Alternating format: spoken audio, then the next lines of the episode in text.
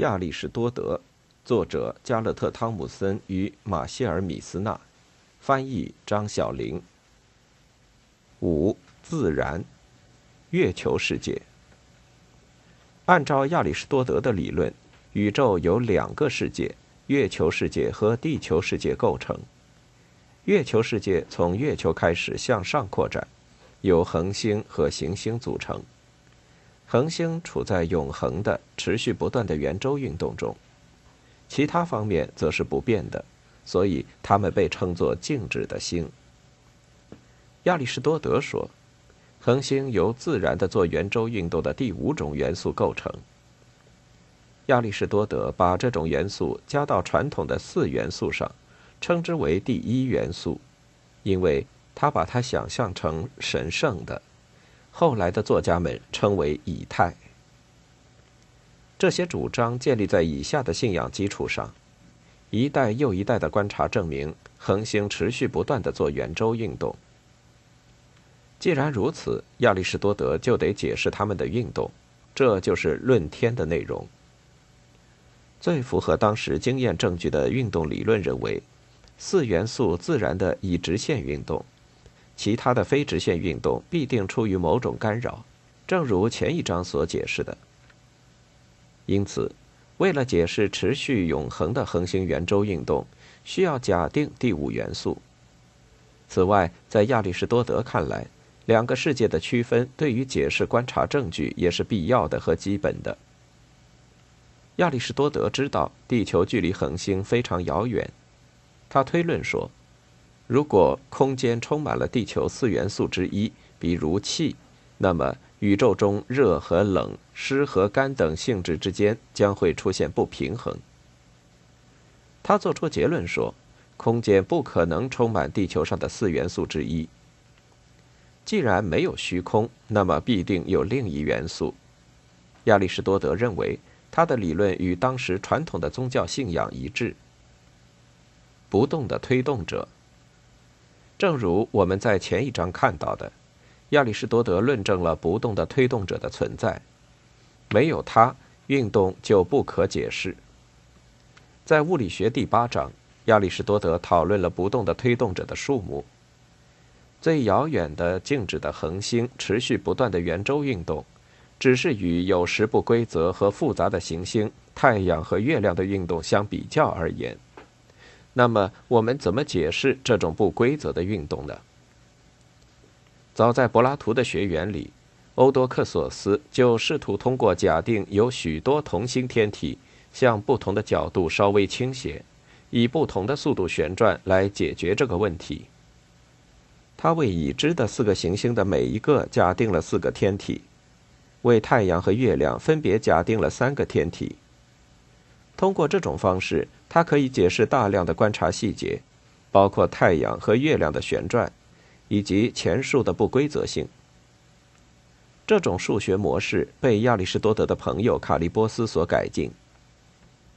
亚里士多德试图解释这个模式实际上所起作用的方式，即运动是怎样从最遥远的天体机械地传递到地球世界的。为此目的。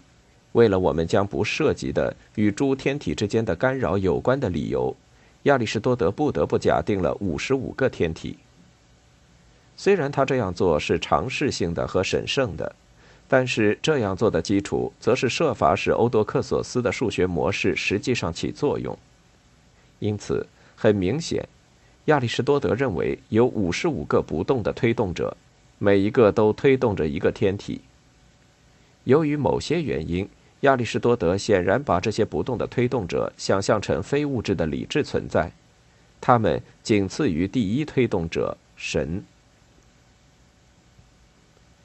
地球世界，地球世界在月球之下，属于有变化和消亡的世界。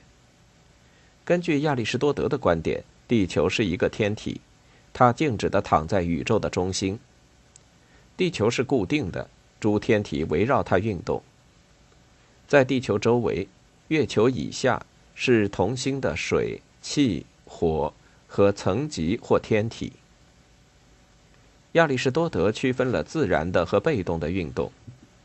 如果没有干扰，地球将以直线运动往下掉入宇宙的中心；如果没有干扰，火将离开宇宙的中心往上燃烧。这样，每一种元素都获得了它们适当的或自然的位置或场所。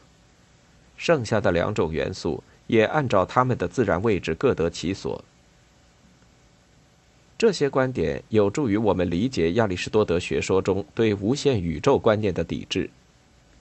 所有自然运动都必定趋向于完成，趋向于终结，这需要元素的自然位置观念。但是，自然位置的观念在一个无限大的、没有中心、没有终结的宇宙中是没有意义的。此外，根据亚里士多德的观点，在一个无限的宇宙中也没有轻重的区分。因为这种区分依赖于自然的静止位置观念。虽然亚里士多德的解释在我们看来是奇怪的，但它是得到某些经验观察支持的、值得注意的常识性理论。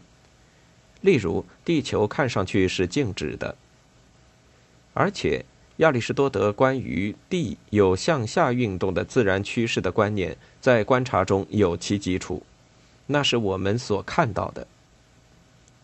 还有一个不太明显的例子，他关于地球是圆形的主张是以下列事实为依据的，即月食显示了地球弯曲的外形。他也观察到恒星在地平线上的可见位置随着观察者的位置而又轻微的变化，由此他得出结论：地球是凸面的，因而是球形的。根据亚里士多德的观点。地球的圆周线相当于四万六千英里，而实际的数字是不到两万五千英里。我们不知道这个相关的预测是通过什么方法获得的。四元素，在《气象学》一书中，亚里士多德改进了他的四元素论。他假定有四条原理：热、冷、干、湿。然后根据这四种基本的力的连结来解释四元素。地是冷的和干的，水是冷的和湿的，气是热的和湿的，火是热的和干的。接着，他用这些连结来解释其他物理性质，像重、粗糙、韧性等等。例如，脆可以归结为干，软可以归结为湿。硬可以归结为干等等。这个理论似乎也是为了解释各种物理变化，例如水沸腾就是从湿和冷变成湿和热，换言之，冷变成了热。四元素论得自恩培多克勒，那时与他对立的理论是原子论，特别是德谟克里特的原子论。德谟克利特声称。物理宇宙由基本的微粒组成，它们不同的形状、位置和排列是造成其他所有物理现象不同的基础。亚里士多德反对原子论，理由是质量和空间一样也是连续统。按照他的意见，没有终极的、不可分割的原子。亚里士多德说，原子论是由一个建立在芝诺悖论之上的论证引起的。根据这个论证。对原子论者来说，质料不可能无限可分而又不产生矛盾，因为他假定了一个可以无限分割的质料已经被分割完了。在这种情况下，我们将得到什么呢？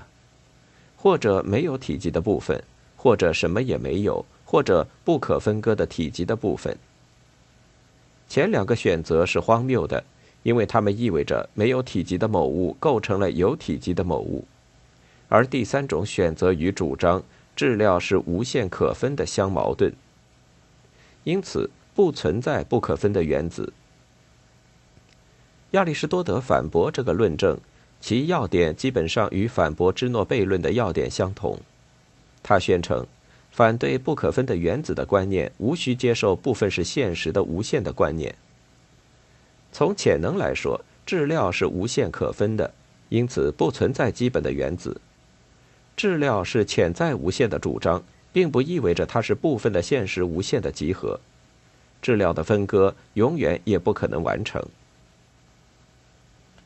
从质料到部分。地球世界由四元素组成。在《论生成与消灭》一书中，亚里士多德试图从这些元素的活动来解释复合物的行为。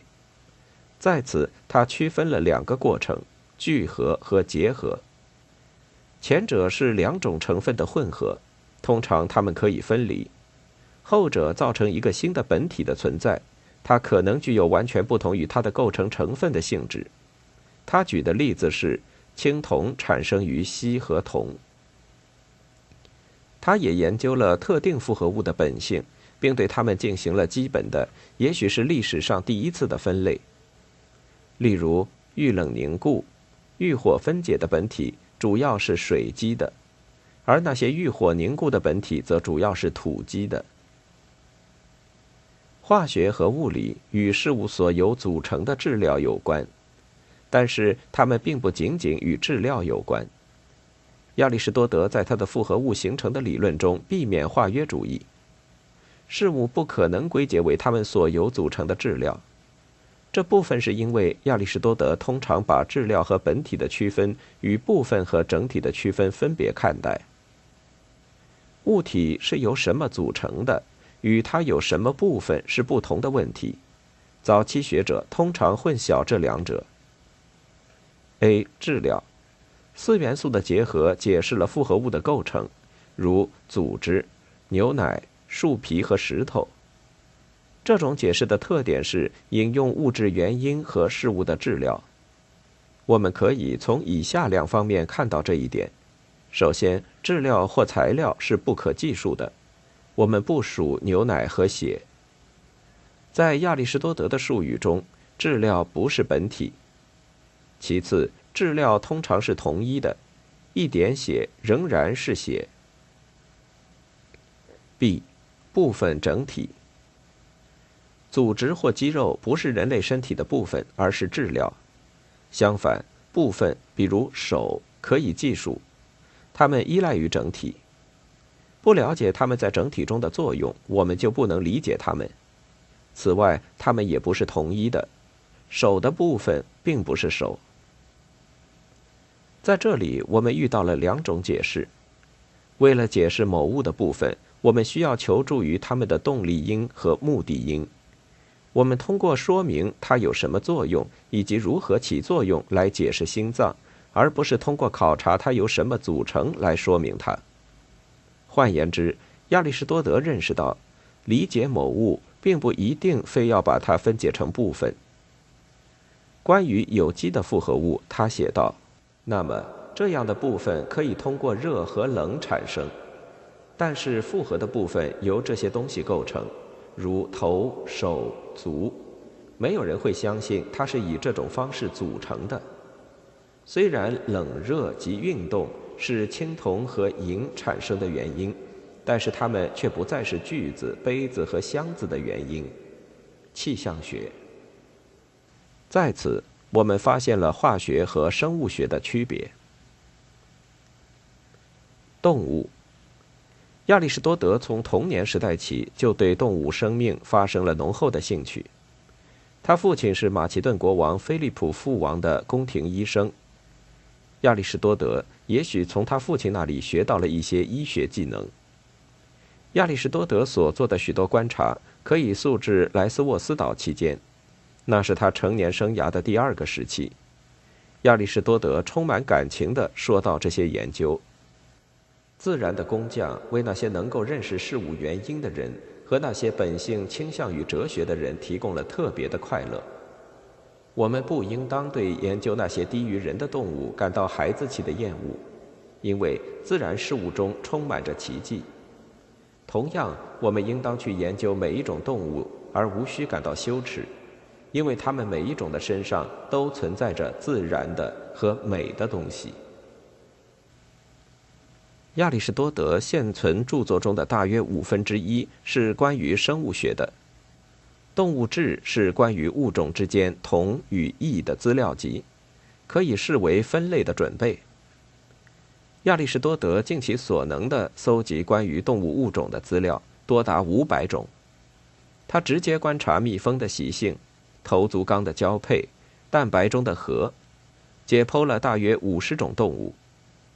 他也从渔民、猎人、牧人那里搜集资料。尽管如此，对亚里士多德来说，科学是要理解原因，不只是搜集事实。为了理解动物，他提出了一些我们今天在生物学研究中仍然使用的重要概念。例如，他系统地思考了动物分类，他讨论了遗传和繁殖等问题，他也试图解释生理过程的作用。在其科学研究中，他使用并提倡使用他那些论形式和治疗、四因以及潜能和现实的哲学著作。分类，对亚里士多德来说，世界主要由属于某些自然种的事物构成。自然种定义事物的本质，分类就是给出本质的定义。动物志是关于物种间异同的资料集。可以视为亚里士多德解释分类的序言。在《动物的构造》第一卷，亚里士多德反对柏拉图二奇法的分类尝试。二奇法就是通过成对的对立特点来分类动物，如有益的和无益的。亚里士多德认为这样的分类没有结构，打乱了自然秩序。例如，在这种分类中，鱼类没有包括所有的鱼。应当怎样对动物进行分类呢？在动物的产生中，亚里士多德反对根据动物的运动进行分类。他论证了另一种分类，即根据动物出生时的发展状态，按照它们的自然等级来分类。他认为这依赖于动物身体的热，而热又依赖于血。据此，他把所有的动物分成两类：有血的和无血的。它的分类可以简述如下：有血类，一人类，二长毛的四足动物，三海洋哺乳动物，四鸟类，五爬行和两栖类，六鱼类。无血动物，七头足纲，八甲壳纲，九昆虫纲，十软体动物，十一直行动物。前三类能够产生类似于父母的新一代。相反，从鸟类到甲壳类动物都有卵。鸟类和爬行类的卵是发育完全的，在生出后就不再生长；而鱼、头足纲、甲壳类的卵发育不完全，它们在生出后还要接着长。低级的还有那些有鳍槽和幼虫的动物。亚里士多德认为它们是原始的、尚未发展到卵生阶段的动物，他并不知道脐槽来自于卵。再低的是无性繁殖动物，最低的是那种从泥土里自然生出的动物。当提到海绵和海洋植物时，亚里士多德声称，在动植物之间，甚至在生命和非生命之间没有严格的区分。这样，自然从无生命物到生物一点一点的发展着，在这个过程中，我们不能确定它们之间的界限。动物志。尽管如此，他似乎也想到了自然物种之间稳定的差异。亚里士多德的分类渗透着高低形式的观念，越高级的越完善。他把终点、目的及自然发展观念视为生物学的基本观念。生理过程，亚里士多德试图寻找所有器官和所有生理过程的客观目的或功用，例如。呼吸冷却心脏，高级动物自然更热，需要更多的呼吸，因此它们有肺。鱼在水里也用呼吸来满足同样的需要，所以它们有鳃。亚里士多德也寻求对这些现象的机械解释，例如他把肺和风箱进行了比较，认为他们都从心脏的热获得动力。终极原因解释为什么而不是怎样。但科学家两者都需要。